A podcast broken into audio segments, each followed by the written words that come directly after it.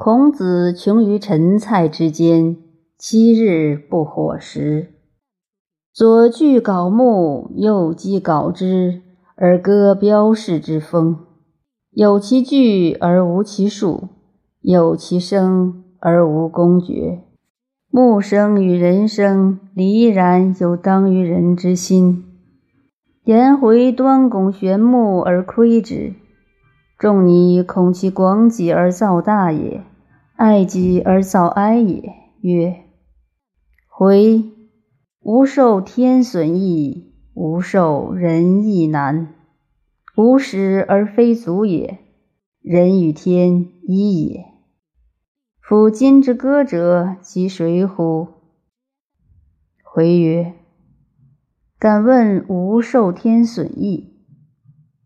仲尼曰：“饥渴寒暑，穷志不行，天地之行也；运物之泄也；言语之邪事之谓也。为人臣者，不敢去之；执臣之道，犹若是。而况乎所以待天乎？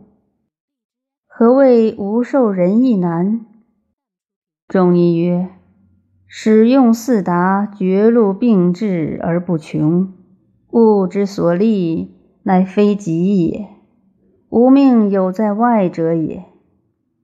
君子不为道，贤人不为妾。吾若取之何哉？故曰：鸟莫至于一耳。